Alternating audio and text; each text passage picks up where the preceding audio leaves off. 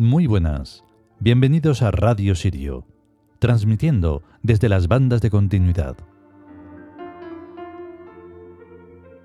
Va a parecer una vez más que está hecho adrede, pero está hecho absolutamente sin querer. Y eso que muchas noches veo para el día siguiente qué texto va a tocar. Pero ayer no lo hice porque antes de ayer fue un día complicado, así que de repente ayer hicimos lo de las músicas y hoy le tocaba el turno a Zedfang, el dios de la música. Y como te decimos dentro del episodio, el de la música y más que la música, todas las vibraciones. El capítulo es absolutamente colosal, o sea, es la perfección absoluta para explicar lo que siempre explicamos sobre las sonoridades. Y desde distintos ángulos de conciencia y de... no sé ni cómo llamarlo, de multiorganismos que somos, concienciando en cada, en cada ser cada vez que estamos aquí. El caso es que las 360 sinfonías han sido muchas más, porque evidentemente se va cambiando mmm, dependiendo de lo que vaya ocurriendo, incluso técnicamente. Técnicamente, si hace unos años pudiéramos hacer la música como ahora, 360 sería solo el comienzo así en una mañana, como el que dice así exageradamente. Porque ahora podemos crear esas sonoridades simplemente hasta con los ojos cerrados. Y no es ningún automatismo, es que el corazón se mueve así. Y el trueno lejano, claro. Vamos a por ello.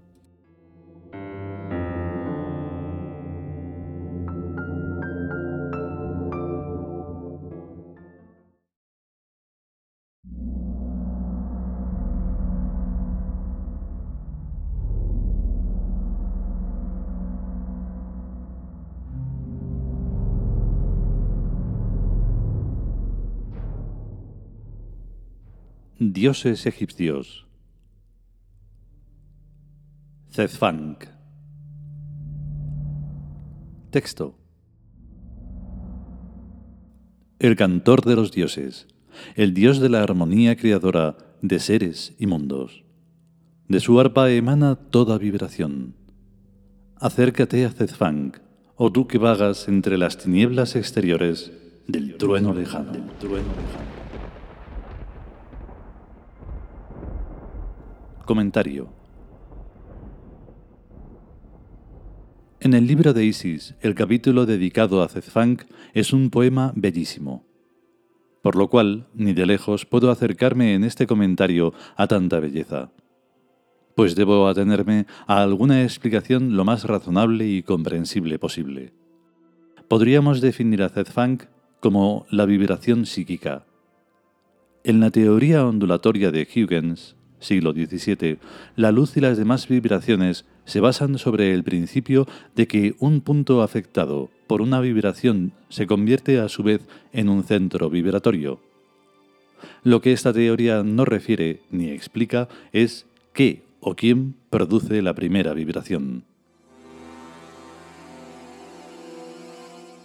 En la actualmente ya obsoleta teoría del Big Bang, se decía que la primera vibración fue precisamente el Big Bang, a lo que es inmediatamente objetable que el Big Bang, en el caso hipotético de haberse producido, tuvo que ser resultado y consecuencia de algo, por lo cual ese algo produciría la primera vibración que sería el Big Bang.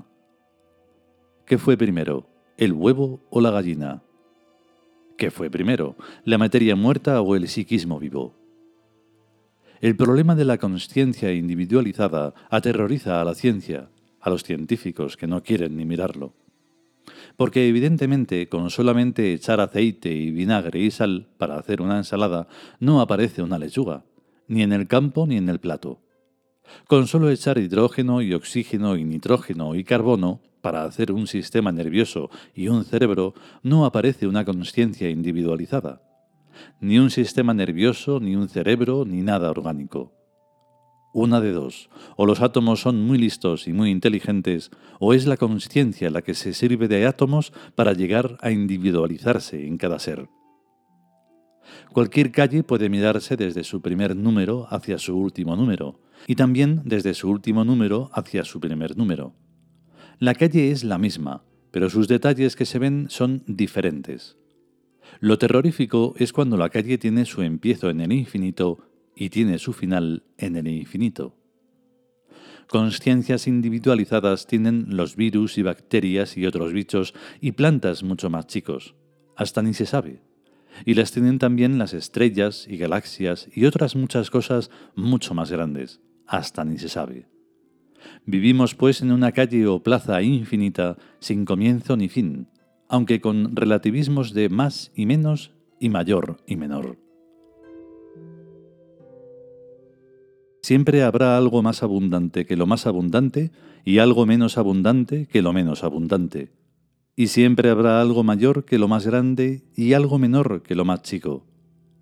Esto se ve en que menos y menores que el cero son los números negativos. Y aunque los matemáticos no se atreven a pensarlo, existen también entidades más y mayores que el infinito.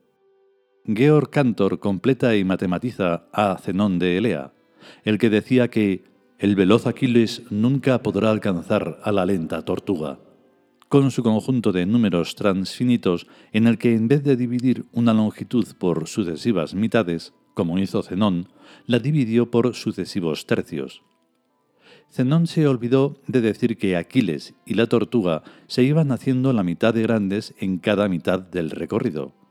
Pero Cantor no pasó por alto ese detalle y calculó los infinitos tercios que caben entre el 0 y el 1.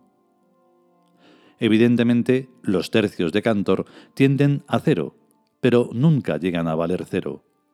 La suma de esos infinitos números transfinitos vale 1. Zenón enseñó que el universo entero es una única unidad. Cantor lo demostró. Y aquí llega la sagrada religión del Ka con su Zedfang, el dios de la música. Pero no solo de la música que suena, sino también de la música que solamente puede ser oída por los oídos de los dioses, la de la armonía psicomental. En sí misma, la música es una correlación pitagórica entre la aritmética sonora y la aritmética orgánica del cerebro. Tipos de música hay muchos, horriblemente muchos porque no todos los cerebros humanos tienen las mismas sinapsis. Hay estructuras sinápticas neurónicas cerebrales desquiciadas, y de ahí resultan el heavy metal y otras monstruosidades. Y hay estructuras sinápticas neurónicas cerebrales, las pobres tan encorsetadas por los conservatorios, que no conocen otra música sino solo las que tengan ritmo y compás. La música de sonoridades no la reconocen como música, cuando el mar y el viento y los pájaros y el agua en la fuente son música de verdad, sin necesitar ritmo ni compás. Tengo un sintetizador que llamo Zfunk, en el que puedo crear por mi cuenta la forma de la onda que me parece más apropiada para cualquier determinado pensamiento musical. Con Zfunk he grabado 360 sinfonías sobre la marcha según me iban emergiendo del corazón. Técnicamente no valen nada, pero es la música más gloriosa que he oído en toda mi vida. Ni siquiera sé por qué me detuve en la sinfonía número 360, pero al terminarla cerré el sintetizador y no volví nunca a abrirlo.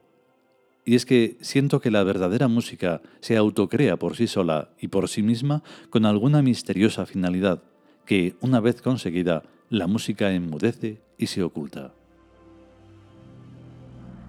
En la película Todas las Mañanas del Mundo, el personaje principal dice lo que a él le parece el secreto de la música. La música es un abrevadero donde las almas de los muertos vienen a beber. Yo no creo en absoluto que sean las almas de los muertos quienes vienen a beber la música, sino que son las almas que vagan entre las tinieblas exteriores del trueno lejano, las que se acercan a las sonoridades del imperio Tiud, atraídas por el arpa de Zedfang, el cantor de los dioses, el dios de la armonía creadora de seres y mundos, de cuyo arpa emana toda vibración. Toda vibración.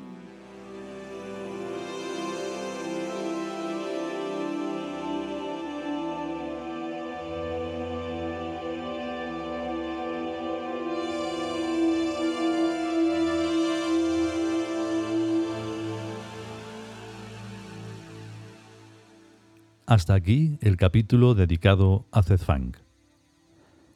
Si habéis puesto el oído, las músicas han sido en parte también las que presentábamos ayer.